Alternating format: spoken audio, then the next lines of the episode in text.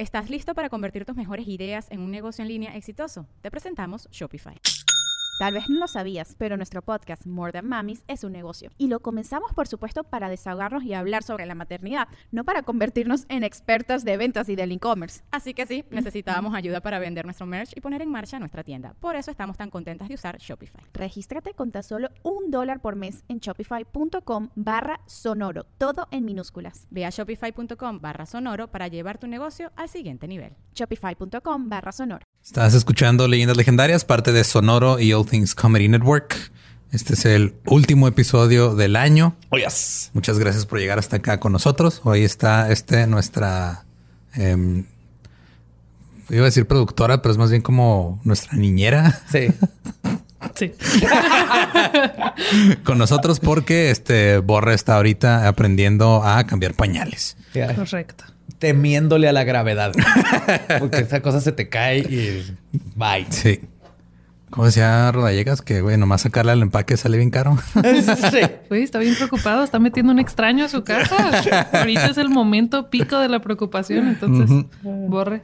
Entonces, este, ahí mándenle buenas vibras a Borre y a Ilse. Y pues ya no los dejamos con el episodio de fin de año, que es el episodio 95. 96. ¿Ya el 6? Ajá. Sí. Oh my God, ya casi llegamos al 100. Y obviamente, feliz año. Cuídense, pásenla bien chido. Vamos a tratar de que el 2021 todo esté diferente. Y por diferente es este, carne asada. Optimista, pero No, es que todo se va a acabar en el automático, ¿no? O sea, a las 12. Ya. Es como el Y2K, pero este sí va a pasar y en vez de que se caigan los aviones, se va a desaparecer el COVID. Ah, así, ¡pum! expira. Ah, sí. yes. Desaparece. Carne asada en todo el mundo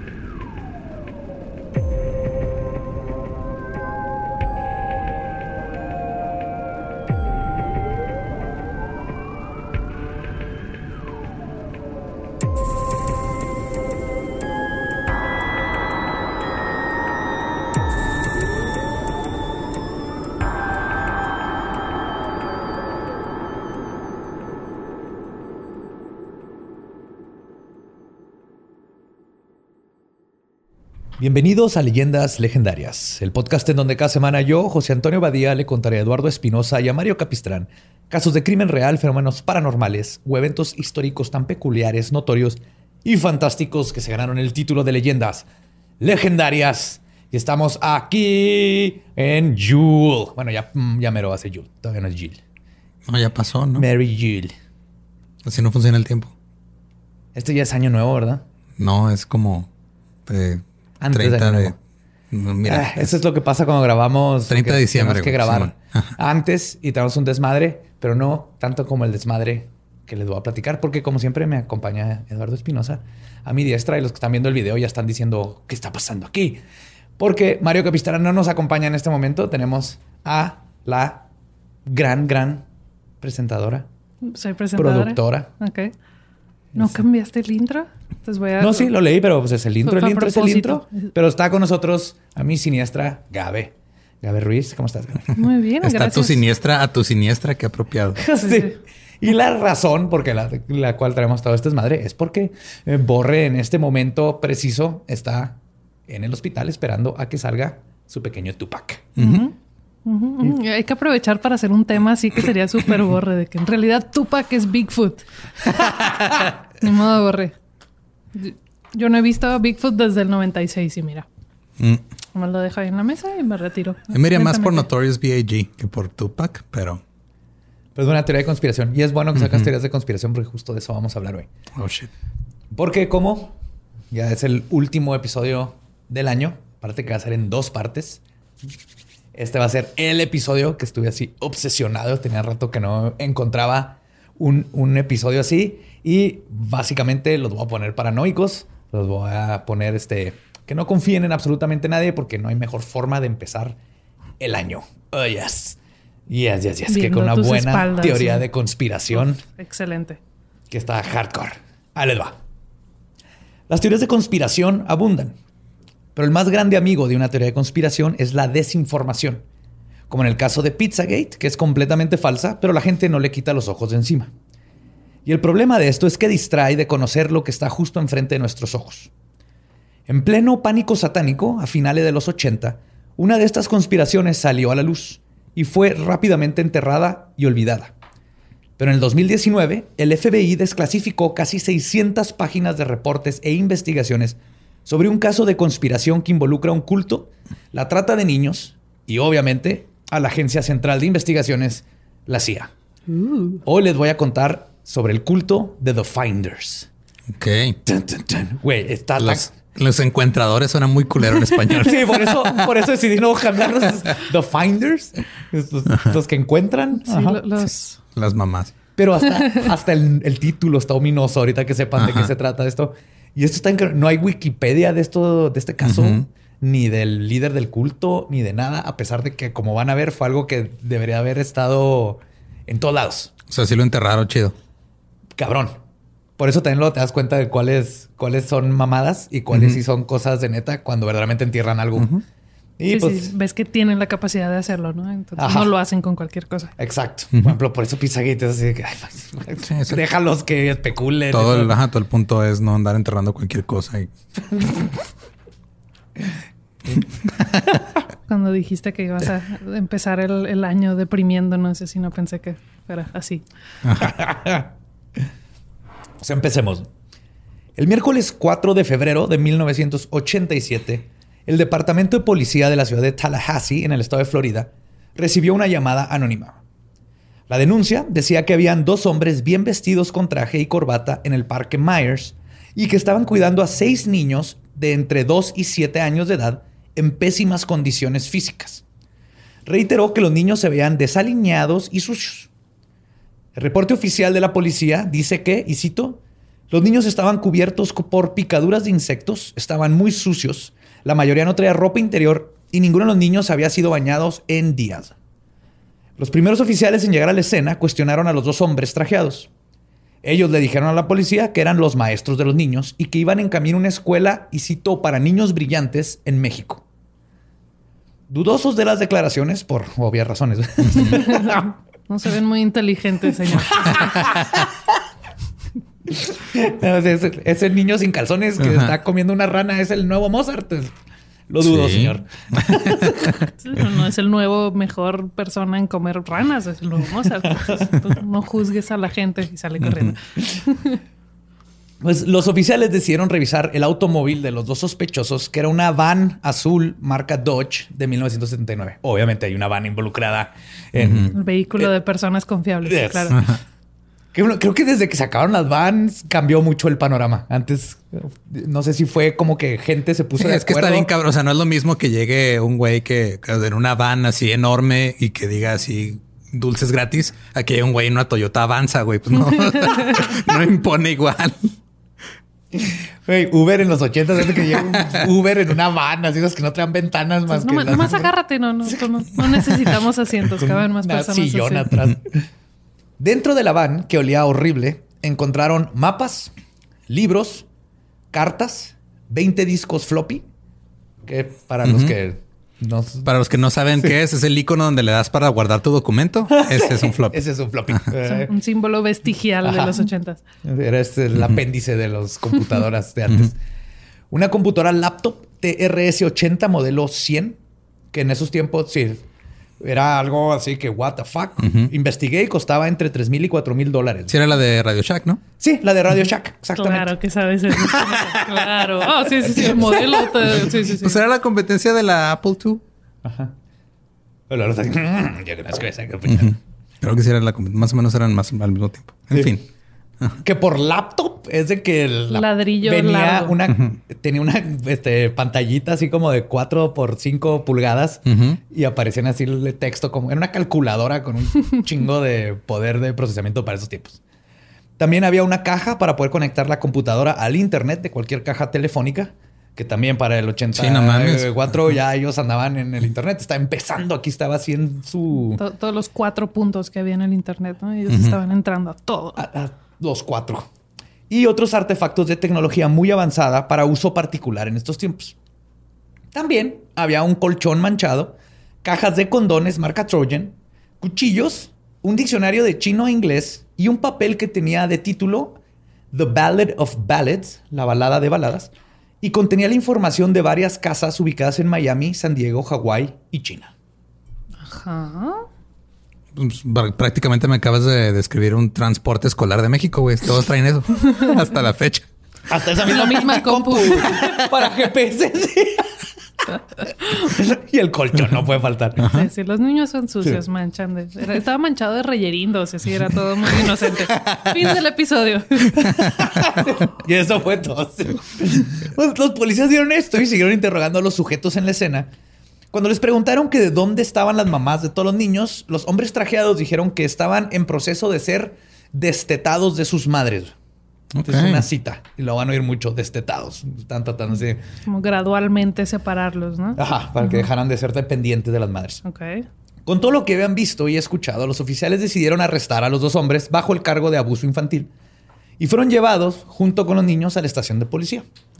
En la estación de policía continuaron el interrogatorio y uno de los hombres se identificó como Michael Hooligan, de 28 años de edad, y su compañero como Douglas Ammerman, de 27. Pero fuera de establecer sus identidades, ninguno de los dos estaba cooperando. Incluso se reporta que uno de ellos entraba en un estado catatónico como de trance cada vez que intentaban preguntarle algo sobre lo que estaba sucediendo. Se tiraba en el suelo y empezaba Ok. como a meditar. Ajá. Al no poder conseguir más información de los adultos, la policía decidió inventar, intentar, perdón, ver qué datos podían conseguir de los niños. Las respuestas que recibieron dejaron en shock a todos los involucrados. Los seis menores eran las niñas Mary Hooligan y Honeybee eh, eh, Evans. Y los niños Max Livingston, Benjamin Franklin, Ok. B- B.P. El niño, Benjamin Franklin. Me estoy, estoy sospechando que son nombres falsos. Bibi y John M. Paul Hooligan. Y era más que obvio también para los investigadores que ninguno de estos nombres eran reales. Además de eso, solo pudieron establecer una conversación con Mary, una de las niñas más grandes, mientras que los otros cinco niños se mostraron renuentes a comunicarse. Además, no reconocían objetos comunes como las máquinas de escribir, el teléfono, el excusado, el agua caliente o la electricidad. Entonces, si eran niños de una escuela de México, güey. O sea, qué chingadas. No le veo nada de raro a estos ahorita. El problema es que estaban en Estados Unidos. Ajá. Sí, pero pues estaba uno de los niños así que puede ir al baño y le dicen que sí y se cagó ahí en el, el piso. Ok. Y luego entonces dijeron, no, y lo llevaron al baño. Y él así, ¿qué, qué es ¿Qué esto? es ese hoyo ¿Qué hago aquí? que me está gritando? Ajá, porque una taza de café gigante con agua. Es, es brillante ese niño, güey. Está ahorrando tiempo. Sí. Y agua. Y agua. Ajá. Los El investigadores... niño, Benjamin Franklin. un papalote. Los investigadores centraron su atención en Mary. Le preguntaron cuál era su apellido, a lo que contestó cuál de todos. Luego le dijo que tenía dos, pero que no sabía cuál era el de ella. Ok. Les presumió que se veía contar hasta el 10 en chino, porque un hombre chino le había enseñado y les comunicó que no sabía de dónde venían ni a dónde iban, y que habían estado acampando desde antes de Navidad, que fue la última vez que había visto a su mamá. Pero que de todas formas casi no veía a su mamá porque la estaban destetando. Y ella usaba esta palabra, wind. Ajá. Luego dijo que vivían en una casa en Washington donde también vivían otros niños y adultos, pero que los niños no tenían permiso de entrar a la casa. Confirmó que los dos hombres efectivamente eran sus maestros, o por lo menos así es como se referían a ellos. Ok.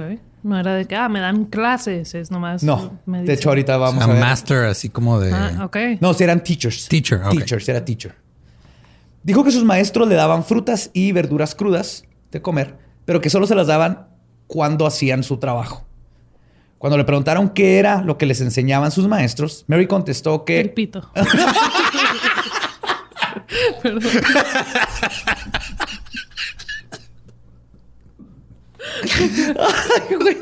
Oh my God. El espíritu de Borre me, me hizo decirlo. Ay, eh, Mary contestó que a, a leer y cito cómo jugar juegos. Ok. Y luego Eso no está nada como divertido cuando es de que, ah, los- me están enseñando a jugar juegos. Cuando lo dicen en, en un interrogatorio, no, no puede ser nada bueno. Y no es nada bueno. Luego explicó que las instrucciones de los juegos eran comunicadas a sus maestros por alguien conocido como The Game Caller. el árbitro, más o menos. Sería como la, la traducción. Y que él se comunicaba con los maestros por la computadora para indicarles qué tenían que hacer y qué pruebas poner a los niños. Ok. Ya Desde aquí sí ven que todo está así como que, what in the fuck? Sí.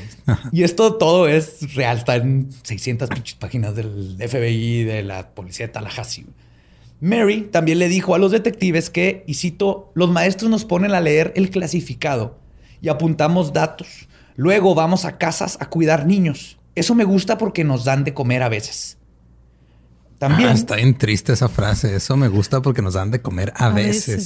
Sí. Ah, la verga, güey. También mencionó el curioso dato de que, y cito, todo lo que tenemos le pertenece a Reagan. ¿Ronald? ¿Republicanos? Ronald Reagan era el presidente de ese tiempo. Tal vez ahorita que vean a dónde se conecta todo, viene a dónde viene esa mentalidad. Cuando el, de- el detective intentó sacar el tema de abuso sexual, Mary se tornó evasiva. Y cito, negó bad touches, o porque dijeron así como te han tocado de una manera incorrecta. Este, pero inmediatamente. No, me toca pinche. Jesus. Ah, todo bien, todo cool. Es un amante muy sensible. Sí. Siempre cuida mis necesidades. Gentil, cariñoso. Este, Mary se tornó evasiva, pero inmediatamente se puso tensa y nerviosa y quiso terminar la entrevista. Esto levantó aún más sospechas con el detective. Un tiempo después de la entrevista y una vez que se habían comido ocho plátanos y una zanahoria, Ok. Max, que le dieron- les llevaron comida y Max se comió solito, ocho plátanos y una zanahoria. Max comenzó a hablar con el agente. Le preguntaron sobre estos juegos que jugaban y el niño le contestó que se ponían una camisa que tenía agujeros y luego corrían para eventualmente destrozarla con sus manos. También contó que en Navidad en la casa todas las mujeres habían bajado desnudas y que eso fue muy gracioso y otro juego. Ok. Sí. Un examen médico realizado a los niños confirmó que Mary y Max habían sido víctimas de abuso sexual. Max presentaba incontinencia anal correspondiente a haber sufrido de sodomía y Mary mostraba claros indicios de haber sido penetrada por dedos y no se pudo descartar la posibilidad de que haya existido penetración con un pene. Los seis menores fueron puestos a cargo del Departamento de Servicios de Salud y Rehabilitación de Florida, en lo que las autoridades intentaban identificarlos, encontrar a sus papás y saber qué pedo. Otros oficiales intentaron llamar a la bodega con el número que encontraron en la van, que eran muchas tarjetas y cartas. Pero en ambas ocasiones les contestó la máquina contestadora, la cual tenía un mensaje críptico y extraño. Lo escribieron como parecido a un pasaje bíblico. El 6 de febrero se involucró el FBI, quienes fueron a interrogar a los dos hombres. Uno de ellos se mantuvo sin decir nada, pero el otro les mostró una carta que había recibido de The Game Caller, donde le informaba que estaba en Hawái e iba en camino a China. La carta estaba escrita en un papel que tenía impreso el nombre Gun Ho Traders. Además de la carta, también tenía en su posición un pedazo de papel con un texto impreso por una computadora que describía en una forma pornográfica los genitales del sospechoso y luego lo, y cito, felicitaba por tener un hijo tan semental. Ah, cabrón. Ok. Ok. Ajá. Sí. Y lo el mismo papel, que estaba fechado el 19 de mayo de 1986, estaba firmado por The Wives of Gung Ho. Las esposas de Gung Ho, que pues el nombre estaba en el otro. eh, Eran los papeles esos que tienen ya impreso como de empresa. Sí, como membretados. Estaban membretados con Gung Ho y esto eran las esposas de Gung Ho. El otro sospechoso Un solo. papel membretado describiendo el miembro de un güey. Es muy... Y lo diciéndole que su Está hijo bien está bien chido. chido. Sí, what the fuck, Aquí no hay adolescentes. Ajá. El otro sospechoso solo se limitó a preguntar si los niños habían sido revisados por algún doctor y que se habían encontrado algo. Ok. Es que se me perdió el reloj en Max. No salió, neta. No, no sé qué hora es, güey. Pero sí les dijo que soy un amante sensible, ¿verdad? Y que siempre me preocupo por sus necesidades. Después de hablar con Qué Mary, culero que nuestra, o sea, nuestra reacción a todo esto que está horrible es decir todavía cosas más horribles tratando de Aligerar. El pedo, güey. Sí, no. ¿cómo, li- ¿cómo lidias con esto? Oh my God. Nos, nos vamos a ir al infierno de todos modos. menos Que, que alguien se ría. Después de hablar con Mary, la policía de Tallahassee, sospechando que los adultos estaban inmiscuidos en pornografía infantil. ¿Crees? sí, o sea, ya era así de que. Pero es probable. My Ajá. fucking God. Ajá. Contactaron al servicio de aduanas de los Estados Unidos, ya que ellos, yo no sabía esto, pero son los que No habían tienen. pagado la importación. Oigan, los Ah, no niños no traen, no traen el sello, los niños.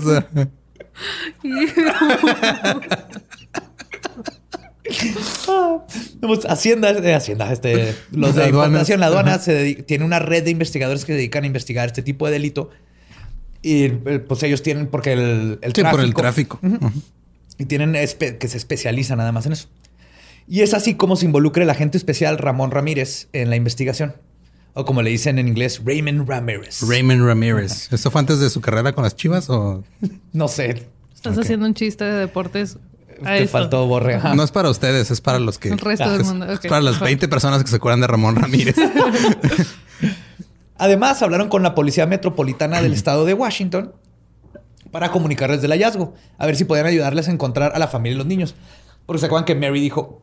que en Washington, ajá, fue donde había visto a su mamá por última vez. Sí, y encontraron varias cosas en la camioneta que indicaban de que venían sí, de Washington. Cuando el detective Bradley del Departamento de Policía de Washington escuchó, escuchó la noticia de los niños, les informó que sabía exactamente quién, o más bien de quiénes estaban hablando. Resulta que él había estado investigando al culto desde 1985, después de haber recibido una llamada anónima de una fuente confidencial que describía a un culto que practicaba técnicas de brainwashing, eh, lavar el cerebro, en una bodega al noreste de la ciudad y en un edificio departamental ubicado cerca del Parque Grover. El periódico Washington Post publicó en 1987 que la fuente anónima declaró que el culto intentó reclutarla o reclutarlo, no se sabe, es anónimo. Reclutarle. Reclut- Reclutarle. reclutarle con la promesa de, y cito, recompensas monetarias y gratificación sexual. Y que además un miembro lo había invitado a explorar el satanismo. Ok. Que estamos en medio del pánico satánico. También dijo que los niños en el culto eran utilizados en rituales. Así le decía a su miembro, güey, el satanismo. Explorar el satanismo. ¿Quieres explorar el Es satanismo? tímido. También dijo que los niños en el culto eran utilizados en rituales por los miembros del mismo y que aunque personalmente no había sido testigo de abuso sexual, sospechaba de que estuviera sucediendo algo y agregó que los abuelos de los niños estaban muy preocupados por sus nietos. Lo que me indica que era alguien que le conocía a la gente porque iba para conocer a los abuelos. Pero esa llamada hizo que el- ya los- en Washington le estuvieran echando en su radar, ¿no? Como Sí. de, a ver, ¿qué pedo Antes aquí? de esto no sabía nada, pero ahorita que les hablan de Florida es donde dicen, ah, cabrón, espérate. Ding, ding, Yo ding, sé dónde vienen esos niños. Yo he escuchado eso antes. La policía de Washington no había tenido recurso legal para una orden de cateo, pero cuando recibieron la llamada de Florida, un juez rápidamente otorgó una y los dos lugares mencionados fueron allanados. Paralelo a esto, una investigación más profunda encontró que la banda de Houlihan y Ammerman habían documentos que los conectaba con una granja situada en el condado de Madison, en el estado de Virginia, justo al sur de Washington que estaba a nombre de un hombre llamado Marion Petty, Petty, quien era el líder de este culto. Y el nombre de este culto se llamaba The Finders. Y aquí es donde empezaron por primera vez a, ah, cabrón, qué chingados está pasando. Están más organizados de lo que pensamos. Ajá. ¿no? Es nomás un güey loco. ¿Y qué con- está haciendo este güey loco con niños y computadoras y hablándose por internet? internet. Infraestructura. Ajá. orden, Sí. Y más en esos tiempos. Los que estaban a la cabeza del caso eran el detective Bradley, el agente especial Ramón Ramírez y el detective Harry Brenner. Este último fue a investigar el complejo de departamentos donde varios vecinos identificaron a dos de los niños de Florida como residentes del inmueble. Le estaban enseñando a los vecinos y dijeron, ah, Simón. También mencionaron que en el edificio de Ah, ladrillo... Simón, le vi cagando en el patio el otro día. Se asustó cuando le enseñó un Walkman. También mencionaron que en el edificio de ladrillo solo vivían mujeres y niños, pero que hombres extraños visitaban el lugar regularmente. Y que además eso del lugar siempre se les había hecho extraño porque tenían un jacuzzi en la azotea. ok, Es eso nunca es buena. ajá. Abandonadote, lleno de puras Sí. mujeres niños, donde entran hombres extraños y hay jacuzzis. Una mujer del vecindario dijo que los niños en la casa eran, y cito, fáciles de detectar porque estaban muy sucios siempre. Ok. Y agregó- de que, ay, ese niño no es de aquí porque huele a Sí, jabón. más bien es de los que viven en la, en la comuna esa rara porque el, ajá, sin calzones comiendo ranas. Pero es muy listo. Es un niño brillante. Este, agregó que los adultos eh, que estaban con ellos, y cito, parecían no importarles. Agregó que el grupo de la casa lo recor- los, les recordaba a hippies vestigiales. O sea, decían, "Ah, es un- como una comuna de- hippies que ya no, no han superado esa etapa y siguen ahí". Otro vecino. Han descubierto los, este, ¿cómo se llaman los pantalones que usaba MC Hammer? Los parachute pants. Parachute pants. Ajá. Todavía seguían usando su- Y los cintes. Siguen con, con percusiones. Otro vecino, el profesor John Matthews, les dijo que no eran un culto, que solo eran feministas y que el vecindario se escandalizaba solo por su estilo de vida. Ok. Dentro de... ¿eh? Malditos así, puritanos. ugh, no aguantan nada, ¿no? Sí, nota que es de esos profesores de, a veces de ciencias sociales o ciencias políticas. Algo así. Que, era Que así, olía "Ah, pachuli". pinche gente. o sea, no, del- del- es el tipo de profesor con el que te quieres, quieres ir a sus clases. Dentro del complejo del detective Benner encontró varios documentos que describían una conducta sexual explícita entre los miembros de la comunidad. También observó una gran colección de fotografías de personas no identificadas. Algunas de las fotografías eran desnudos que se asume que eran de miembros de los Finders. Había numerosas fotos de niños, algunos desnudos, y al menos una de las cuales era de un niño en exhibición. Así lo mantuvieron porque sí que era como de una Sí, sí, sí. pornografía infantil. Sí, sí, pero literal era de que está desnudo para ese propósito. Para ese propósito. nomás de, ay, Exacto. Y que parecía acentuar los genitales del menor. El detective solo pudo examinar una Estaba pequeña... súper bien iluminado el pedo, así bien acomodado para que se notara. Ah, Esto es con una Canon. un- tenía Sí, sí, sí, ajá. alta definición. Este era un, un- un, este lente de 150 milímetros. El detective solo pudo examinar una pequeña cantidad de fotos en ese momento por la cantidad tan grande que había. Sin embargo, uno de los oficiales le presentó un álbum de fotos con el título La ejecución de Henrietta y e Igor para que lo revisara. El álbum contenía una serie de fotos de adultos y niños vestidos con sábanas blancas. Era un álbum, era un álbum por Nini. ¡Boo! No. Quédate con ese silencio, quédatelo. Ay, güey. Participando en un ritual de sangre. O lo que lo llamaron. Yo les voy a explicar qué era y ustedes pongan el nombre que quieran.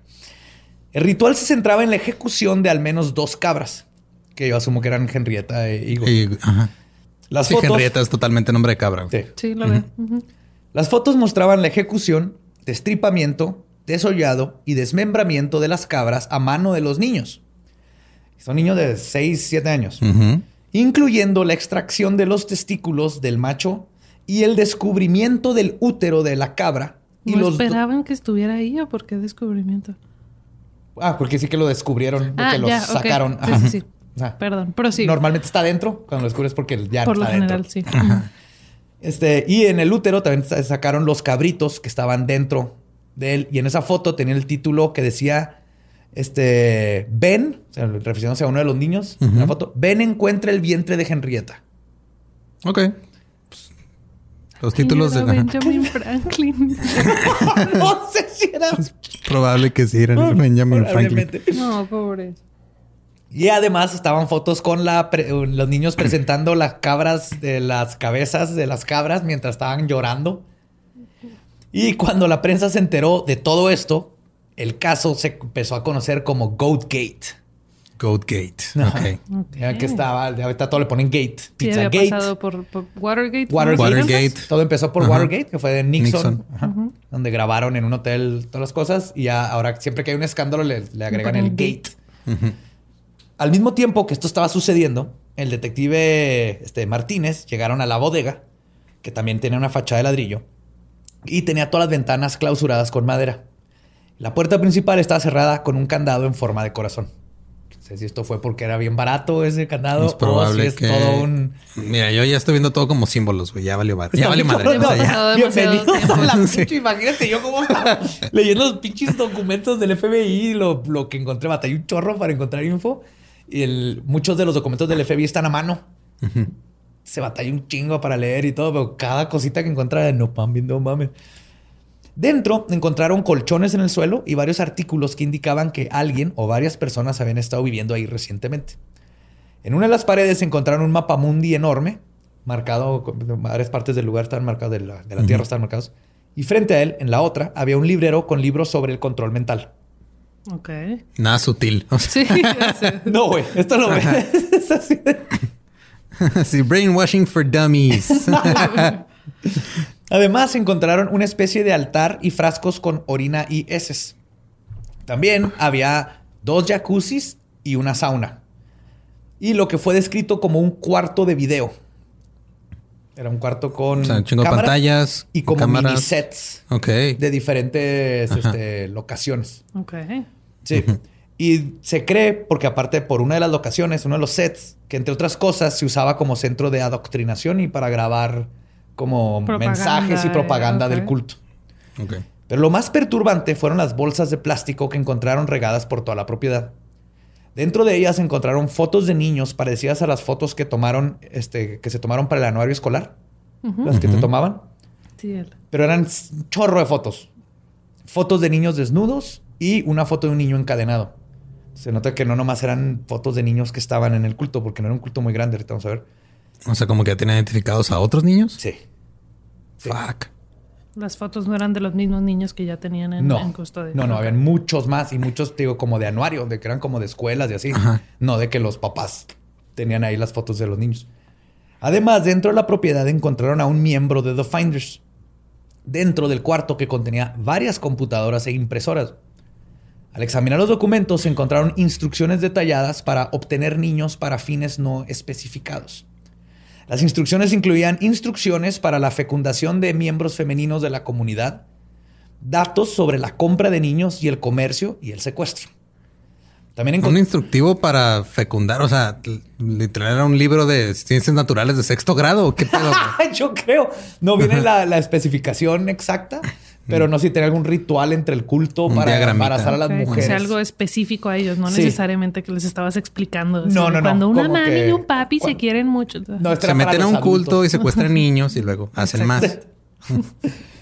También encontraron mensajes de Telex utilizando números de cuenta de un correo electrónico primitivo conocido como NCI, que era el, el- el email de antes. Ok. Y les decían Telex a los mensajes. Pero era como mandar mensajes electrónicos de uno a otro, les decían MCI. Telegrama digital. Ajá, sí. That's it. Entre este, estos mensajes venían de la terminal de computadora y otras ubicadas en todo el país y en lugares extranjeros incluso. Uno de estos telex ordenaba específicamente la compra de dos niños en Hong Kong y que se iba a arreglar a través de un contacto en la embajada de China ahí mismo en los Estados Unidos. Otro telex expresaba interés en situaciones de secretos bancarios. Otros documentos identificaron intereses en transferencias de alta tecnología al Reino Unido, numerosas propiedades bajo el control de The Finders, y varios documentos mostraban un gran interés en el terrorismo, los explosivos y la evasión de la ley. Sí, O me, sea, me van a compartir recetas. Sí, ahorita las tías mandando piolines, estos vatos. Mandando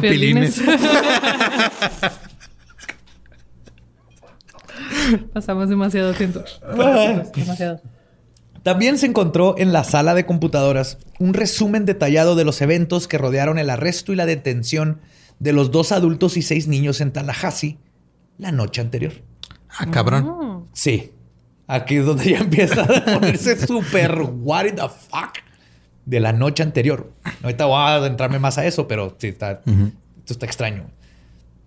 También, al parecer, alguien este, les había. Esto quiere decir que les habían avisado en cuestión de horas y antes de que la prensa este, hiciera un reportaje de lo que había sucedido. Y además les dio instrucciones donde instruía a los participantes que trasladaran a los niños y los mantuvieran en movimiento por diferentes jurisdicciones e instrucciones precisas de cómo evitar la atención policíaca en esos tiempos. Ok. O sea, O sea, en alguien que sabía chinga. cómo operaba el- la chota fue así, no hagas esto, no Se hagas enteró esto, no y hagas les mandaron. Y por eso cuando Uno, no seas negro. Dos, no seas pobre. Tres, no seas negro y pobre. Ajá. Cuatro, pónganle pantalones a los niños. Si los van a sacar al parque a graznar. Pero sí, en chinga. O sea, el- ya tenían, no solo, instru- no solo supieron que ya habían arrestado a estos tipos, sino que les dijeron, pélense. Y por eso cuando la policía llegó no había nadie. Nada más este que estaba Estaba como... Y todavía estaba todo como fresco y Sí. había evidencia por todos lados. Exacto. Porque no es como que dejas fotos de niños desnudos. No, como nomás de, "Ay, se, ups, se me olvidó". salieron corriendo con los niños. Sí, man. Además, encontraron archivos que denotaban que la organización estaba activa en lugares como Londres, Alemania, las Bahamas, Japón, Hong Kong, Malasia, África, Costa Rica y varios lugares de Europa. Curiosamente, todos estos coinciden con lugares de alta o trata de blancas, especialmente en esos tiempos. Y lo que hizo que la piel de los detectives se pusiera chinita fue que encontraron datos de familias con niños de todos los Estados Unidos, así como un gran número de datos sobre anuncios en el clasificado de periódicos por todo el país. ¿Se acuerdan lo que ponían a hacer Sí, que Mary? los niños se ponían a leer los clasificados. Y luego iban a, a cuidar Ajá. niños. Según los datos, los miembros de The Finders se dedicaban a contestar anuncios del periódico de gente que requería de alguien que le cuidara a sus hijos o que necesitaban un tutor. Los Finders posaban como tales y tenían un gran banco de datos que contenía la dirección de las familias, el número de niños, qué edades tenían, al igual que los horarios de trabajo, hábitos y ocupación de los padres. Fuck. Entonces iban con niños y. sacaban toda esta información, la estaban alimentando un banco de datos. Ellos fueron los que inventaron las, eh, las, eh, las, las calcas de las familias que ponen atrás de los carros. Más fácil, ¿verdad? Simplificaron el proceso, güey, un chingo. Y aparte le sacan lana, güey. Ya solitos te dan los datos las familias. Sí. Mientras tanto, en la granja en el estado de Virginia, vecinos dijeron que era común ver llegar vans que transportaban niños que usualmente iban llorando. Una de las vecinas del rancho, de nombre Wilma Richards, declaró que, y cito, estaban gritando y llorando todo el tiempo como si quisieran algo o como si algo les estuviera haciendo daño. Ajá. Y que cuando Sí, conoció... querían libertad y había adultos haciéndoles daño. Ajá. No y estaban no lo reportaron. ajá. Estaban lo correcto, señora. La vida del, del clásica de vecino. Todo el mundo ve, nadie reporta. La, también dijo que cuando conoció al dueño, a este Marion Petty, se presentó a sí mismo como un líder de Boy Scouts. Dentro de la casa en el rancho, similar a la bodega y la casa, encontraron montones de libros, ropa y pañales desechables. Scott Hunt, uno de los investigadores involucrados, declaró que él creía que los niños no habían sido secuestrados, los que, el- los que encontraron, sino que los padres de los miembros los habían entregado al culto como un proceso de iniciación. Los seis Lo cual que está encontraron. Peor de alguna manera. Sí, y- pero era parte de... ajá. Y que al hacer esto, los padres sabían que los líderes les podían hacer lo que quisieran a los menores. Durante el tiempo que los investigadores estaban revisando la evidencia, el periódico The Palm Beach Post reportó el 8 de febrero de 1987 que la policía y los servicios de salud y rehabilitación habían comenzado a recibir llamadas a sus oficinas amenazándolos de muerte y a los seis niños que tenían en su custodia en lo que llamaban, eh, la- donde los tenían se llamaba The Treehouse, o la casa en el árbol, que era un lugar secreto y que nadie fuera de los pocos agentes que estaban a cargo sabían de su existencia y mucho menos sabían que ahí habían llevado a los niños. Ok. Entonces llevan dos cosas que The Finders saben Que no debería. que no deberían. Ok. Los reportajes sobre este misterioso culto comenzaron a circular en un par de periódicos locales. Y siendo los 80 en el pináculo del pánico satánico, los medios comenzaron a tomar este tema como el punto central en sus reportajes. O sea, obviamente lo de las cabras dijeron pánico satánico y es un culto satánico que está haciendo cosas satánicas. Sí. Al parecer, esto hizo que el culto decidiera tomar cartas en el asunto. Probablemente porque no les gustaba toda la atención que estaba teniendo y este culto, además, completamente desconocido por la sociedad y las autoridades, ahora estaba saliendo poco a poco a la luz. De la nada, un hombre de nombre Toby, perdón, Toby Terrell, mejor conocido como Genghis K. Platón, What? sí, así se puso él mismo. Ah, Eso es un apodo que él mismo se pone. No lo- Genghis Khan Platón. Gengis- ugh, Lo Ah, sí. instantáneamente. Sí. que resultó ser el dueño de los dos edificios utilizados por The Finders, o sea, estaban a su nombre. Y uno de los miembros fundadores se comunicó con los medios y se ofreció a hacer una entrevista para aclarar todo lo que estaba pasando con ese culto, con la condición de que su identidad fuera protegida, por lo menos al principio, porque luego todo el mundo supo quién era. Así que su entrevista la hizo portando una máscara del entonces presidente de los Estados Unidos, Ronald Reagan. What El Trump the original. fuck? Y está la foto de él con su máscara, así como es la de Reagan. Roba, Ajá. pero es Reagan. Ajá. Sí, o sea, sígueme. esto está.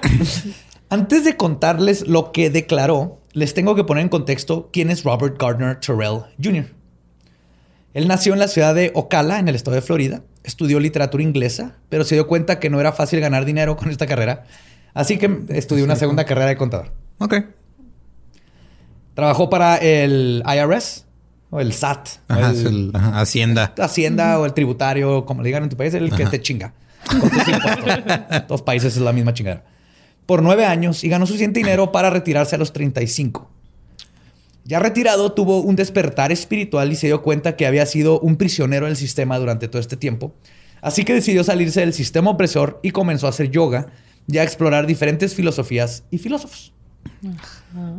Por filósofos me refiero a que comenzó a ir a seminarios de gente que se llama a sí mismo filósofos y líderes espirituales. Ajá. Esto no ha cambiado. Ahorita Daniel dicen Javif ahí gritando, eres un pendejo. Siempre has sido un pendejo y vas a seguir siendo un pendejo hasta que me pagues para dejar de ser un pendejo. Sí, de hecho no ha cambiado. Siempre ha habido coaching, Coaching, y todo esto. No, ahorita el, el nombre no es coaching, pues siempre ha estado. Los 80 específicamente. Uno de los maestros espirituales era Marion Petty, a quien sus seguidores llamaban The Game Caller o The Stroller, como que el caminante. El caminante. Le gustaba Ah, siempre. estaba pensando el, el Yo también, carriola. La carriola, sí. Yo al principio creí que era carriola y lo dije "Ah, por los niños, así que oh, carga niños. Pensé. Pero no, al parecer porque le encantaba caminar, siempre está caminando. Taking a stroll. Luego hablaré más de él, pero ajá, taking a stroll, siempre estaba caminando. Este culto, resulta, The Finders, se desprende de The Farm, que era un experimento social de hippies en los 70s para, para Yo formar... ese sí. The Farm es muy famoso. Era un intento de formar una sociedad independiente del gobierno fundada por Stephen Gaskin. Entonces fue como una gran, gran, gran comuna hippie. Lo intentaron. Estuvo muy chido lo, que, lo que intentaron hacer. Entonces, después de The Farm, se separan este grupito. Sí, dijo, o sea, nada más alguien del grupo dijo, ¿saben qué? Me gusta todo este pedo, pero... ¿Y si tenemos unos niños, güey? Como que le falta. Y otro güey fue así, sí, Simón, y se Y fueron. se a- fueron a hacer, ajá, y ya. con eso. Pues esos que dijeron eso se convirtieron en The New Ark, o el arca nueva. Eso es lo que, perdón que te interrumpa, pero eso es lo que me habías dicho de la diferencia entre secta y culto. Sí. ¿Me puedes repetir lo que me dijiste porque se me olvidó? O sea, eh, secta es cuando una como religión establecida, un proyecto establecido como de farm, por ejemplo, y ah, un, uno o varios de ellos se van y hacen otra como subsección de... Como en Offshot. Ajá. Ajá. Y culto es nada más yo me inventé todo desde un principio y... bla, bla, bla, bla, y Sí. excelente. Ajá. Ah, Exactamente. sí te pongo atención a veces. Entonces, por ejemplo, los mormones son una secta de la religión católica. Got it. Ajá. Los Manson Family era un culto. Simón, entonces esto era una secta de The Farm. Sí. Inicialmente. y Inicialmente. después- Y luego ya hicieron un pedo totalmente diferente, nada que ver con The Farm y por eso son un culto. Ok. Yes. De New York, que eventualmente se convertiría en The Finders. Según ellos, se pusieron The Finders porque vivían de comisiones por intermediarios. Como por Finder's Fee. De Finders Fee. Ajá, sí, exacto. Que en inglés eso significa, el Finder's Fee es de yo te conseguí el- eso que tú necesitabas, entonces a mí, yo me quedo con un porcentaje. Pero es puro bullshit, porque casi todo lo que dijeron es bullshit. Creo que tiene que ver más, no sé, a mí me suena más que los Finders Keepers. Finders Keepers. El que encuentra se lo queda. Ajá. que encuentra se lo queda.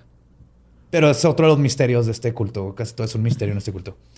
The Finders era una comuna utópica informal fundada por el enigmático Marion Petit, Petty, cuya ideología se centraba en tener una vida natural que eventualmente creció y se convirtió en un plan para crear niños completamente libres de la opresión del sistema, los que ellos llamaban free children. Entonces, estos free children eran destetados de sus padres a muy pequeña edad, los mantenían analfabetas, nomás sean lo más básico, para que no se contaminaran de las ideas del mundo exterior. Ah, verga, o sea, ¿se dan cuenta que en el primer mundo las cosas están tan chidas que para divertirse inventan el tercer mundo? A la verga. No, ensucialos más. Chale. Y los adultos no intervenían en su crianza. Al menos que fuera para castigarlos o rectificar comportamientos. Pero era así lo más mínimo. Era una especie de The Village con Lord of the. Flies. ¿Se acuerdan de esas dos películas? Sí. Porque dejaron a los niños ahí aventarlos y M. Night Shyamalan, ajá. Este, Terrell informó que el culto era un experimento social que no tenía nada de satánico. Lo aclaró lo luego. Y sí, no está de la verga, pero satánico. nada de Ah, a ver. Satanás. No, no, no, a ver, a ver. No necesitamos a Satanás para hacer chingaderas. Las podemos hacer solitos. Sí, sí. Los satánicos no hacen este tipo de pendejadas. Aprendan. Sí, sí, sí. Respeto sus métodos, pero no son los míos. Dijo que comenzaban sus días en las mañanas haciendo un círculo donde todos podían hablar de lo que quisieran y proponían cosas de lo que harían durante el día. Pero ¿cómo sabían que era un círculo si no les enseñaban geometría? Estos eran los adultos. todavía. Ah, ok. Los adultos. Son los adultos los que están en el, en el- Luego escogían a un líder que escogería qué harían todos ese día. Y luego iban con Perry y le decían, y cito, ¿puede ser mi game caller hoy? Estoy listo para ir en cualquier dirección. Y su rol como árbitro, el game caller, era poner actividades que sacaran las limitaciones inconscientes que estaban deteniendo a la gente de lograr su potencial espiritual. Estás describiendo un colegio de Montessori bien intenso. Estoy aprendiendo, estoy aprendiendo. Mi, mi tío Hernando es, es, este carpintero y dice así que "Ah, este mueble es Montessori. ¿Por qué? Porque lo hice como se me dio la chingada gana. No sé qué. Ahí está, ahí está. Pero Tenía sí, unos el- primos que estuvieron en Montessori y madrearon en el estéreo que era de mi papá, mil cosas. Y luego les decías algo y decían, estoy aprendiendo. Excelente línea. no pero no se tocaban a sus puertas, no, ajá, no hay límites. Vale, va. Los juegos constaban de cosas simples como sal sin dinero de aquí del rancho y no regreses hasta que consigas 100 dólares. Ok. Qué divertido. Entonces, hazle como, ajá. Y sí, uno de estos sí, sí entiendes así como que. Esos güeyes te hubieran te pegado voy a sacar de tu. Hubieran- Es un reality. Me hubieran también, pegado ¿no? bien cabrón en YouTube ahora, güey. Totalmente, güey. Exacto. Eh, TikTokers, puf. Sí. Otros juegos eran donde se asignaba a personas a diferentes grupos, donde básicamente uno era el bitch y tenían que hacer todo ciegamente lo que le dijera el grupito de esos que se habían armado. Esto era con la supuesta función de que te desprendieras de tu ego, porque el- te mandaban. Pues sí, güey, Que fue. es lo o mismo sea, que hace el coaching. No, pero es el pedo de, ah, mira, vamos a divertirnos y fingiendo, o, o el día de hoy quiero ser esclavo. O sea, no mamen. Otro ex miembro declaró que era, esto te va a encantar, porque yo creo que sé, sé que es tu cosa favorita del mundo, Gabriela. Declaró que era básicamente como ir a un curso de motivación emocional, pero en lugar de que durara un fin de semana, duraba toda tu vida 24 horas al día, 7 días a la semana. ¿Por qué es mi cosa favorita? ¿Qué Porque piensas de tu- mí? Sé que es tu fobia de la vida. Ah, sí, no Estaban bailando biodanza. Eh, no, cállate, no puedes decir eso, me da pavor, es mi pesadilla en la tierra. El- el- se- ya ni siquiera es algo que existe, ¿verdad? Se puso de ¿Biodanza? moda. No, ya la mataron. Ya la mataron, excelente, que se mantenga muerta. el 5G lo Sí. mató. La- Otra cosa que hacía el culto es que se mantenían en constante movimiento, nunca quedándose en el mismo lugar por más de tres días seguidos. En el caso de Washington, se movían de los departamentos a la bodega o al rancho constantemente. El grupo en Washington constaba de aproximadamente 40 miembros, todos liderados por este Petty, que para este tiempo ya tenía 66 años y le había enseñado a todos el camino para ser libres con una mezcla de filosofía New Age y misticismo oriental. Obvio, obvis, clásico, es todo lo que hay, siempre ha sido el mismo. Varios de los miembros mayores... Pon Enya y clávate estas agujas, güey, vas a estar bien. Away, sail away, sail away. Trae a los niños. Sail away. Varios de los miembros mayores de The Finders tenían entre 40 y 50 años. Tenían carreras y muchos habían tenido familias antes de unirse al culto. Es- Nexium. Me dio una tos bien rara, perdón. rara tu tos, Lolo. Sí, ah, estos cultos, qué raro. Ajá. Esa tos, sí. Pero dejaron todo esto atrás porque, y cito, la mayoría de ellos consideraba que sus vidas anteriores eran poco interesantes y que sus hijos y excónyuges eran demasiado convencionales. The Bueno. basic. Pues sí, te, o sea, te aburres Se de estar a gusto. crisis Ajá. Y no te alcanza para un Ferrari o una moto, entonces te vas a un culto. culto. Más divertido. The Finders creían que los niños deberían de ser criados como nativos en las praderas, libres para que crezcan fuertes. Free range. children. Ah, sí. Sí. Por eso Sí. los sacaban a al sacaban a parque. graznar al parque. Ok. Para los 80, la comunidad había decidido que era hora de crear su propia generación de super niños, con la filosofía de que la única forma de verdaderamente cambiar el mundo era con unos niños que hubieran sido creados diferentes a como los crea la sociedad. Entonces, su lógica Eh, se entiende lo que querían hacer. Terrible ejecución. Pero, ajá, horrible. Estaban en contra de que los padres chiplearan a sus hijos o que les compraran juguetes. Perry decía que el mundo era un mundo de adultos, pero que no siempre había sido de esa manera. Que antes existía un mundo de niños donde ellos podían decidir qué hacer y pensar por sí solos sin la intervención de los adultos. Ya que era importante que los niños no recibieran su afecto de las mismas personas que también los tienen que disciplinar. Aquí es donde empieza a valer verga todo. ¿Qué? ¿Cómo no? A ver, o sea, O este güey diciendo- piensa que hubo un momento en el que todos en el planeta eran niños y no había adultos. Ajá, que o está pensando que los nativos les valía verga a los niños y los niños se creaban ahí entre puercoespines y, Ajá, y y bisontes. tejones y bisontes. Y que el adulto no te puede dar amor y al mismo tiempo disciplinarte. güey.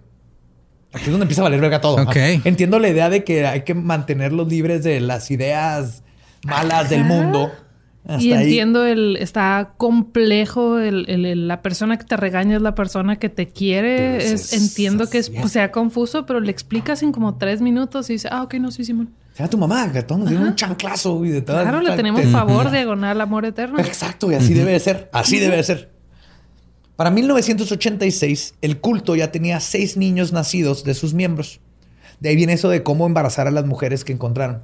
Ok.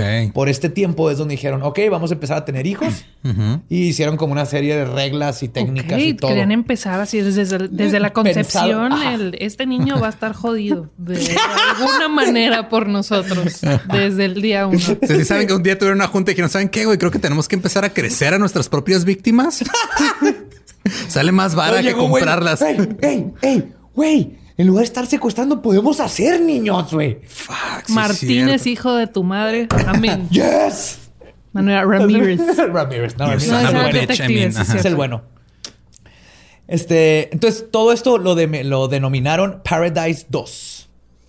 Ah, lo el- el nuevo rancho en decir Virginia. el paraíso 1 era como abarrotes la primera sucursal no sabemos dónde está Ni yo. Un campamento de niños libres que se crían sin la intervención o la interferencia del sistema educativo. Su plan era crear una generación. la Laguna Azul. Ah, o el bachísico, no sé.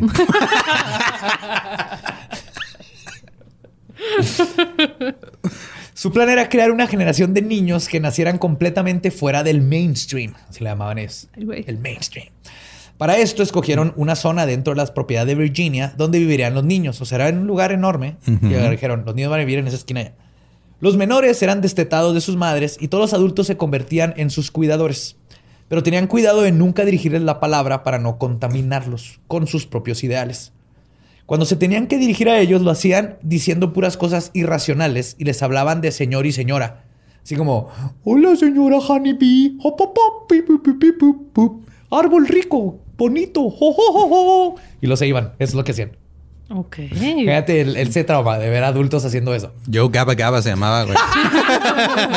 fue todo un éxito en el Reino Unido Ah, Además, cuando hablaban con ellos, lo hacían de rodillas. Y por eso todos los miembros tenían siempre un par de rodilleras como parte de su atuendo, güey, para no mal echarse los Dorks. Conforme, conforme fueron teniendo más O sea, no niños- queremos influencias externas, pero no me quiero joder la rodilla. la rodilla. Estos niños van a crecer en ¿Dónde las dibuja? praderas. O sea, ¿dónde, ¿Dónde pinta la, la pinche línea? güey? No, este no. niño va a poder ser uno con el búfalo y domarlo con la mirada, pero ay, que no se manchen los pantaloncitos. Conforme fueron teniendo más niños y habían ya muchachos y muchachas un poco más grandes, ellos eran los que se encargaban de ser los líderes y de corregir a los más chicos. Por eso les digo que Lord of the Flies, donde pues ya los más grandecitos eran y los, los otros nomás los veían desde lejos. Sí, como lo- los prefectos y cómo corrompe eso a una adolescente, un niño. pinche de que experimento de estoy- Harvard, Ajá. de Stanford. ajá. Para corregir a los niños, lo que hacían era que usaban a un adulto como ejemplo. En un caso, un niño dejó una herramienta a la intemperie y esta se oxidó. Así que agarraron a uno de los adultos y frente al niño que había dejado la herramienta afuera, comenzaron a regañarlo de forma exagerada. ¡Es un pendejo! ¡Hasta el pinche serrucho, estúpido! Luego le amarraron la herramienta al cuello y lo hicieron gatear hasta el lugar donde debía de guardarlo. Todo mientras era castigado, el que el castigado fingía estar llorando y asustado. Es una pinche escena dramática de Macbeth Ajá. de cómo chingado no metiste el serrucho al. Es como los videos esos cobertizo. donde está un perro y luego hay un peluche del perro y luego empiezan a pegar el peluche del perro. y el perro, y el perro sufre. Eso, güey. Eso fue, güey. Mal chico, no. Otra forma de corregir a los niños cuando había, y cito, una falta de armonía. Yes. Es que dos hombres, conocidos en este caso como Mean Mike y Bad Bob. Así Mean les decían. Mike, Ahí o sea. viene Mean Mike y Bad Bob. Sí. Qué Mike el malo y Bob el, El bastardo. el maligno, el Es, bastardo. que, es que tiene que ver, tiene que ser palabra con la misma letra del nombre. güey. Sí. Es Mean Mike. Sí. Bad Bob, Bob el bastardo. Cuando, habían que, cuando veían que había una trifulca o discusión entre los niños, llegaban disfrazados con máscaras y props para asustar a los niños tan cabrón que se les olvidaba lo que estaban haciendo y por ende regresar la armonía al lugar. güey. Ok. Veían a dos niños de cuatro años discutiendo o hacer- y llegaban pinches disfrazados. Eso sí se me hace bien vergas porque siempre me encanta asustar gente. Pero llegaban así, ¡ah! Creían que había un monstruo en el pinche bosque que si te peleabas iba a venir a comerte. Ya, desde Ah, niños. pobres niños. Sobre el incidente Goatgate, Terrell aclaró que todo era un gran malentendido. Ok. Entonces ese fue Terrell y ese es el, lo- don- The Finders. En Esa es la la idea. En la entrevista que. Terrell lo que, lo que él dijo y, y no, platicó. pues la neta era, íbamos a hacer barbacoa y el departamento de props tenía unas sábanas ahí y pues no, no, todo Se nos bonito, ocurrió eh, pues ah, sacar más niños y aventarles ahí unos monstruos. Entonces, Terrell aclaró que todo era un gran malentendido. Según él, este, Hallwell y Ammerman, eh, en efecto, no se dirigían a México con los niños. Y que de hecho, eh, este, Hollywell, pero no es Hollywell, es Holly Holly, bueno, el otro vato, era padrastro de uno de ellos y padre biológico de otro. Y aclaró que todos los menores tenían permiso de sus mamás para ir al viaje. También dijo que resulta y resalta que estos dos adultos con seis niños menores de edad en una van con un colchón y condones se dirigían de Washington a la ciudad de Berea, en el estado de Kentucky, donde el grupo iba a formar una comunidad de retiro y los niños iban a ser ingresados a la escuela. Ajá. Obviamente no mencionó el colchón y los condones, ¿verdad? No, pues no. Pero el viaje se demoró. Así que los dos hombres decidieron mejor viajar 350 kilómetros hacia el sur para llevar a los niños de vacaciones. Por eso andaban allá por Florida. Iban a Disney. Empezaron a pensar, ¿dónde podemos llevar a estos niños que no tienen ley, que no tienen modales, que no saben qué pedo y que encajan en la sociedad perfectamente? Dijeron, a huevo, Florida, güey. Florida. Ahí hay una Florida comuna, Man. sabes que una comuna de gente como nosotros se llama Florida. Para aclarar el gran, gran malentendido de las fotografías encontradas de los niños encuerados y todo esto, Ujú. Terrell aclaró que había una explicación sencilla e inocente que explicaba todo. ¿Era argentino? No. No. Pero los, los argentinos tienen la mejor forma de decir sencillo. Sencillo. Y es la única palabra que me sale con ese acento.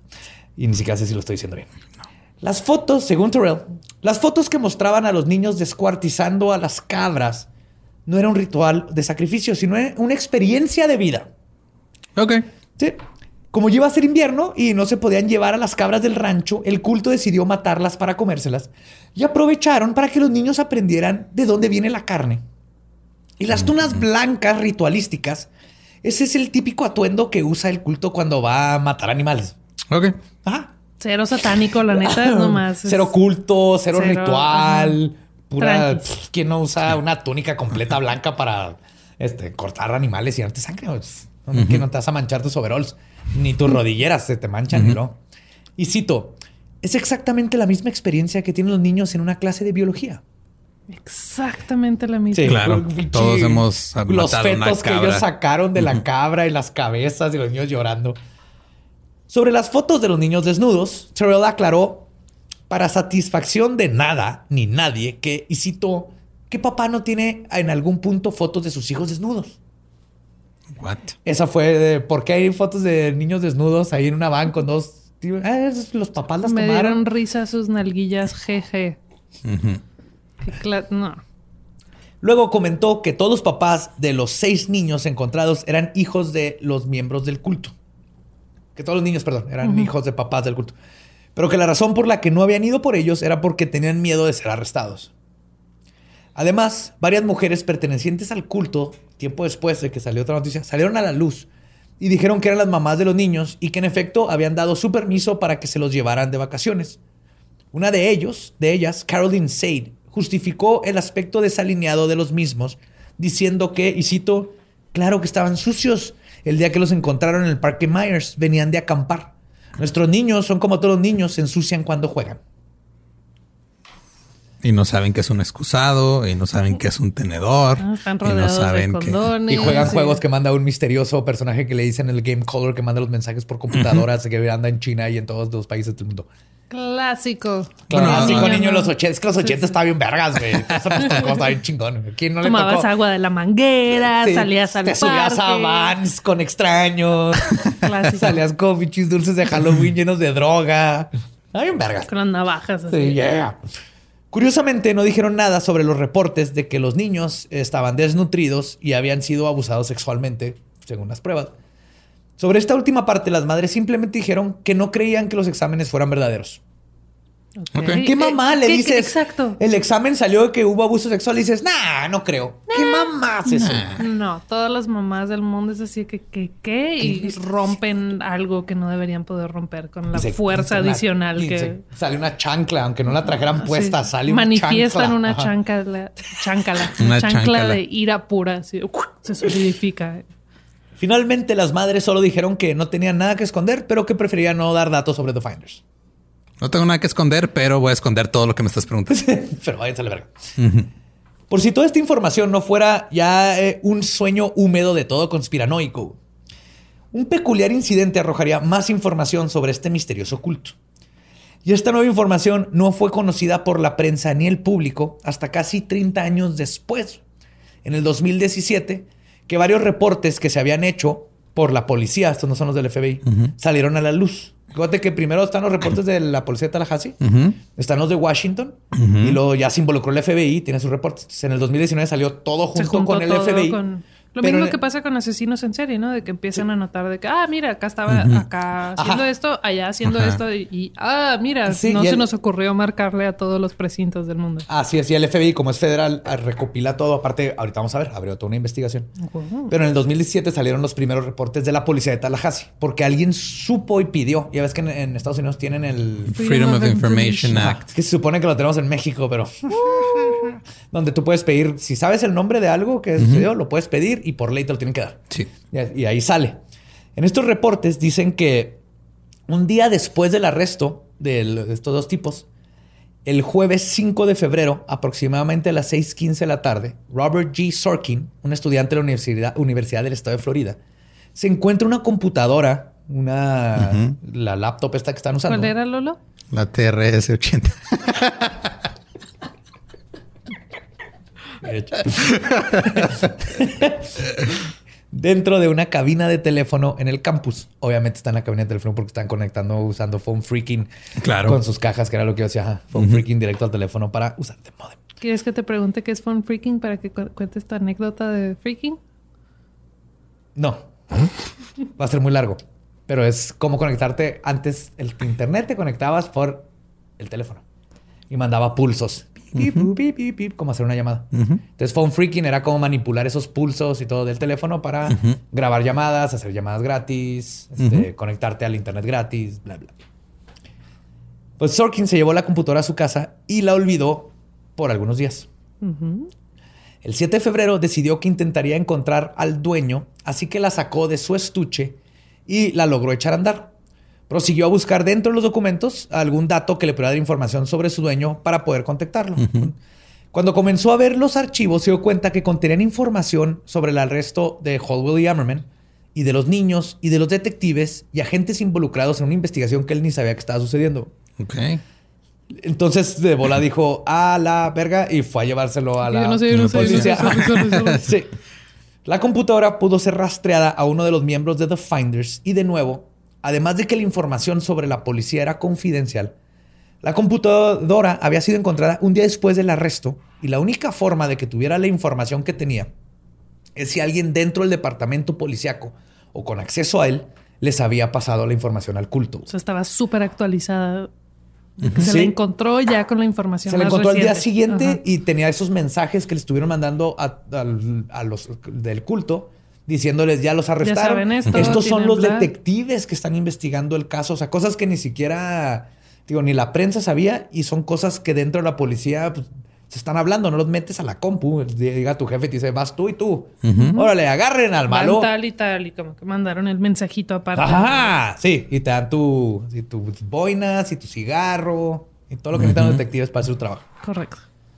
En abril de 1987, un reporte del Departamento de Aduana que contenía toda la información sobre The Finders fue entregado por el agente especial Ramón Martínez.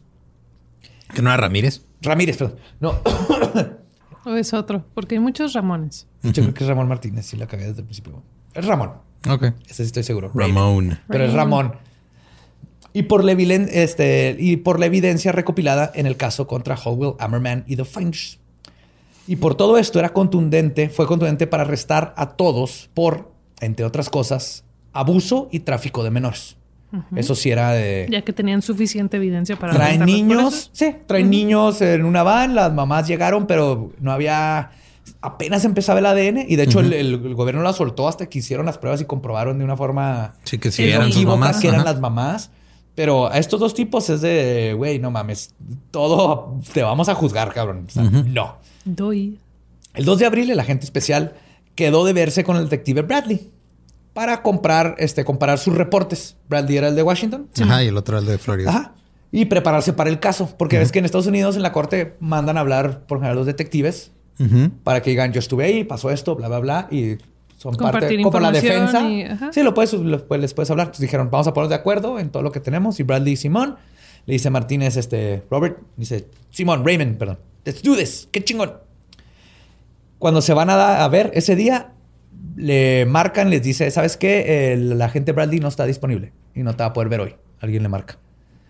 En su lugar llega un hombre que solo se identificó como un amigo y le dijo a Martínez, off the record, así le dijo, ¿sabes qué? Esto no, está, esto no queda en el récord, pero te tengo que decir esto. La investigación sobre los Finders se ha convertido en un asunto interno que investigará la CIA y por lo tanto queda clasificado como secreto, así que mejor olvida todo. Ok. El reporte que él mismo había hecho, junto con todo lo demás pertin- este, pertinente a la investigación, había quedado en- e, desde ese día fuera de su jurisdicción. Entonces ya ni siquiera podía acceder a él. No podía acceder a su propio reporte. Fuck.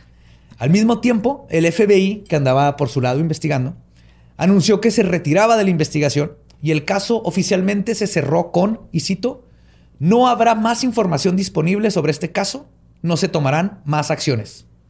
What the fuck.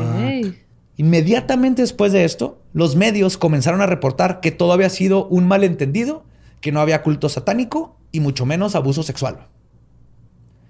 El juez del cargo del caso de Los Michael... detectives nunca dijeron de que, ay, avísenle a todo mundo que esto fue ¿No podían? porque no podían. Ajá. Entonces No, la- no la- pueden. los medios se enteraron Pierdes tu- misteriosamente. Ajá, o se trabajo. enteraron o alguien les dijo, Ajá, le- les ¿sabes pasó el qué? tip. No pasó nada. Ajá. Ok. Que es curioso porque en los ochentas un caso como de pánico satánico era oro puro para audiencias. Sí, Sí. claro. Y aquí lo mataron as- así, chinga. No salió de Florida y Washington y, y tres, cuatro periodiquitos. Ok. El juez a cargo del caso de Michael y Ammerman redujo su fianza de 100 mil dólares cada uno a solo 10 mil y declaró que el culto podía ser clasificado como extraño, mas no había ninguna evidencia de que hubieran incurrido en actividades ilegales y los cargos contra los dos hombres, hombres fueron retirados y los dos quedaron libres inmediatamente. Así que pues no lo entiendo, pero no están haciendo nada mal con comillas al aire gigantes. A pesar del Tener explícame el de colchón, los claro. condones, la falta de calzones, todo eso rima como chingados. Es un caso bien cabrón.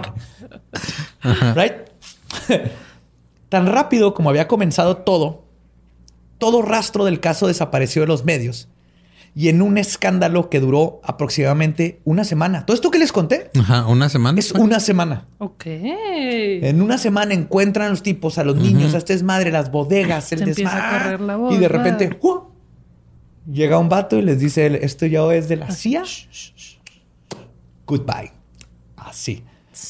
The Finders se convirtieron en otro caso más de histeria por pánico satánico, básicamente, y desapareció. Que los medios dijeron, ah, sí, sí, esta fue una exageración. Listo. Pero obviamente eso no es verdad. Y la evidencia apunta a algo más perturbador que un una simple exageración colectiva y quedan muchas preguntas por contestar. ¿Quién es el misterioso Game Caller? ¿Por qué la CIA intervino en lo que se supone que es un simple caso de pánico satánico? Es justamente estas y otras dudas más sobre este extraño y perturbador caso las que intentaré contestar en el próximo episodio de. ¿Logrará Woody cruzar el abrevadero? ¿Salvará a Jesse y al capataz? The Finders, parte 2. Sabía, Apenas, hijo, ya entendía, Borre, la neta, Borre, te entiendo, esto está de la verga, los odio. apenas entramos a la madriguera del conejo. Pero, pero vivo contigo y te puedo estar preguntando cosas. No te voy a decir absolutamente nada. Entonces, estoy... Nomás no veas mi pizarrón de corcho, ahí está toda la evidencia. Oh, no me hubiera dicho eso. Qué cabrón, ¿no? Este caso está de que, what the fuck, ¿cómo Es que, que nadie eso es lo sabe que de esto? más me da miedo de que, ok, ovnis y, y cosas así, entiendo que puede que sí, puede que no, y quieras creer o quieras creer o que no. El gobierno me da más miedo. el, todos, el- ¿verdad? el shush, shush, shush, yo me encargo y cállense y esto sí y esto no. Que una, un humano falible pueda tomar esas decisiones está de fuck, hay control niños. absoluto de todo. Sí, aquí hay niños. Y este es un caso. Por ejemplo, está Pizzagate, que todo el mundo siempre usa Pizzagate. Ujú. Ya olvídense de Pizzagate. Pero está esto que pasó en los ochentas. Que creo la que ya, agarraron el término Pizzagate como para cualquier cosa que tenga que ver con pederastía. Sí, lo usan es- como sinónimo de. Ajá. Porque siempre dices, "Pa- Pizzagate no pasó. Claro que se roban niños. Claro que se roban niños. Pero, Pero no es- eh, Pizzagate ajá. es un incidente en específico que no que no sucedió. sucedió. ajá. The No Finders se llama Pizzagate, se llama trata de blancas y pederastía Ajá. y niños y también Y Pizzagate existe, fue un caso no tiene falso. como hashtag. Y entonces sí, The, The Finders, yo te cuando me enteré, tardé en sacarlo, pero que son un chorro de documentos. Y digo, no, no, es, eso es lo más cabrón, güey. No está en Wikipedia, güey. No, hay- no, no está en el consciente colectivo. No, ¿verdad? googleen a Marion Petty, eh, googleen The Finders y te salen dos, tres videos de YouTube, uno que otro de personas que están usando. Fuera de eso no hay nada. Googleas Pizzagate y te- se te llena. Googleas cualquier otra teoría de conspiración y está lleno de... Este lo han enterrado de una forma impresionante. Si no hubieran salido estos archivos del 2019, seguiría así fuera del consciente colectivo. Que para mí eso es lo que dices. Esto sí es algo que voltear a ver. Porque un- Sí, le da validez Si algo el que quieren sea- esconder, se va a esconder. Y la mejor forma es nomás.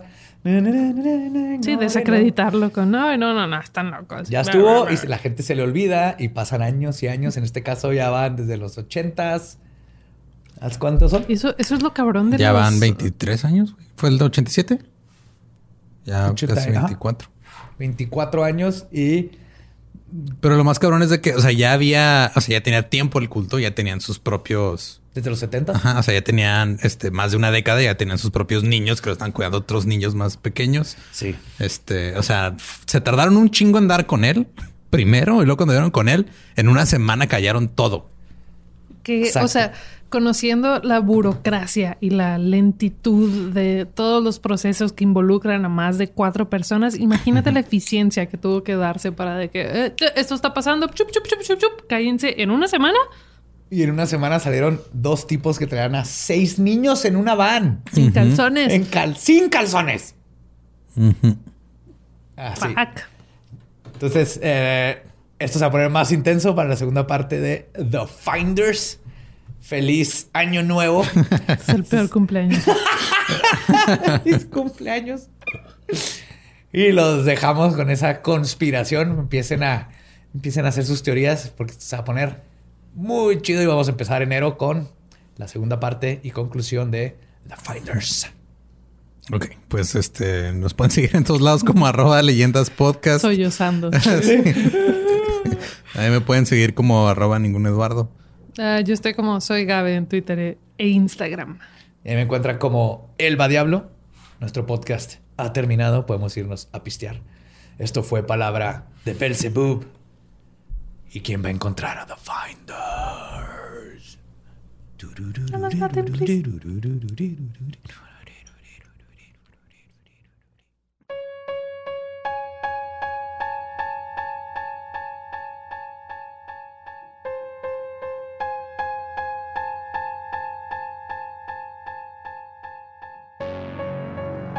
Esa fue la primera parte de Buscando a The Finders. La madriguera de conejo más hardcore en la que me he metido en todos estos ya casi 100 episodios. Lo eso guardaste para el último del año. Sufrir Tenía que ir para empezar el año. Eso es a propósito. Eh, Terminamos el año con este, paranoicos y empezamos el año más paranoicos. Fíjate qué curioso. Fíjate, ¿eh? fíjate qué curioso. Así hablando como señor. Válgame. Válgame. compadre, ¿qué pasó, compadre? ¿Sabe, compadre, que este, hablando de cosas así de que aparecen de la nada y de que la gente no sabía que existían o que ya se habían perdido? eh, nos estuvieron mandando ahí que salió la no completa, es parte de la entrevista que hizo Adela Micha a Diego Santoy. Hace... uh, Fue en el 2004, creo. Es que Ajá. como que empezaron a salir en, el- o sea, en, la- en estas últimas dos semanas han salido como varios que les llamaban Lost Media. Este, y los están subiendo a YouTube, diferentes canales. O sea, como que de repente gente se los encontró grabados Y uno de esos fue... Casi todos son así de así, Derbez meándose hipnotizado. O sea, pues no, pero este en, en específico este, pues yo, este no sé si ya lo viste, yo ya lo vi. La neta no es información nueva, son cosas que ya sabíamos, que ya sabíamos del caso. O sea, nada más es lo que en su momento le preguntó a Adela a porque los entrevista a los dos, a, a Santoy y está en otra entrevista con este Erika. Con Erika, con la hermana que no me acuerdo cómo se llama y la mamá. Azul. Los abogados de multimedios atrás. Pero lo único que yo vi relevante en ese video es que creo que en ese en, en esa entrevista fue cuando Erika eh, Peña Cos inventó el ASMR. Fuera de eso, ¿por qué nomás está contestando las preguntas así? ¿Por qué no puede hablar? Sí, entonces está diciendo de que llegó a Diego y luego Diego lo empezó a atacar y él la recon- lo reconocí por su complexión y su estatura y le dijo, ya sé que eres tú, Diego. Y, y se quitó el, pasamontañas. Y Lo saca una bolsa así de papitas y me empezó a frotar. y- a frot- empieza a, a frotar el cuchillo en el micrófono. y ya, o sea, pues en sí la neta no es algo que no es, no hay información como que nueva ni nada. Son cosas que ya eran públicas del caso. Y, pero pues ahí está, por si tienen la curiosidad de verlo, nomás búsquenlo. Eh, esperemos que siga ahí. Digo, ya se subió en un canal. eh, igual si lo quitan de uno va a aparecer en otros. Sí, ya, ya, eso ya es propiedad del internet. Y también vean el de Derbez meándose, está bien cagado. no mames. Sí, pues, dejen el de el- Derbez para, para el último. Te lo recomiendo. Ándale, para como limpiar el Ajá. paladar. Metafóricamente. Una vez más, borre. Aquí está presente esta silla, te hace hacer chistes de pitos y Pipí. orina. Ajá. Muchas gracias, estás, estás nombre. Fue, fue buena decisión. Gaborre. Gaborre. Y vos, muchísimas gracias. Último episodio del año. Vamos por el que sigue. Y spoiler, pues es la segunda parte. Pues vamos a empezar el año bien chido y ya nos acercamos al número 100. A ver qué planeamos para ese. Y nos escuchamos y vemos el próximo miércoles. Macabroso. Feliz año. Happy New Year. ¿Estás listo para convertir tus mejores ideas en un negocio en línea exitoso? Te presentamos Shopify. Tal vez no lo sabías, pero nuestro podcast More Than Mamis es un negocio y lo empezamos por supuesto para desahogarnos y hablar sobre la maternidad, no para convertirnos en expertas de ventas y del e-commerce. Así que sí, necesitábamos ayuda para vender nuestro merch y poner en marcha nuestra tienda. ¿Y cómo suena con Shopify? Llegó otra venta. Shopify es la plataforma de comercio que está revolucionando millones de negocios en todo el mundo. Ya seas un emprendedor desde tu casa o desde donde sea, Shopify es la única herramienta que necesitas para iniciar, administrar y hacer crecer tu negocio sin dificultades. Con Shopify puedo gestionar pedidos, envíos y pagos desde cualquier lugar, brindándote toda la información y estadísticas de tus ventas al detalle. Regístrate para un periodo de prueba con tan solo un dólar al mes en shopify.com barra sonoro, todo en minúsculas. Ve a shopify.com barra sonoro para llevar tu negocio al siguiente nivel. Shopify.com barra sonoro. Okay, round two. Name something that's not boring. A laundry? Ooh, a book club. Computer solitaire, huh? Sorry, we were looking for Chumba Casino. That's right. ChumbaCasino.com has over 100 casino style games. Join today and play for free for your chance to redeem some serious prizes. ChumbaCasino.com. No purchase necessary. Where prohibited by law. 18 plus terms and conditions apply. See website for details.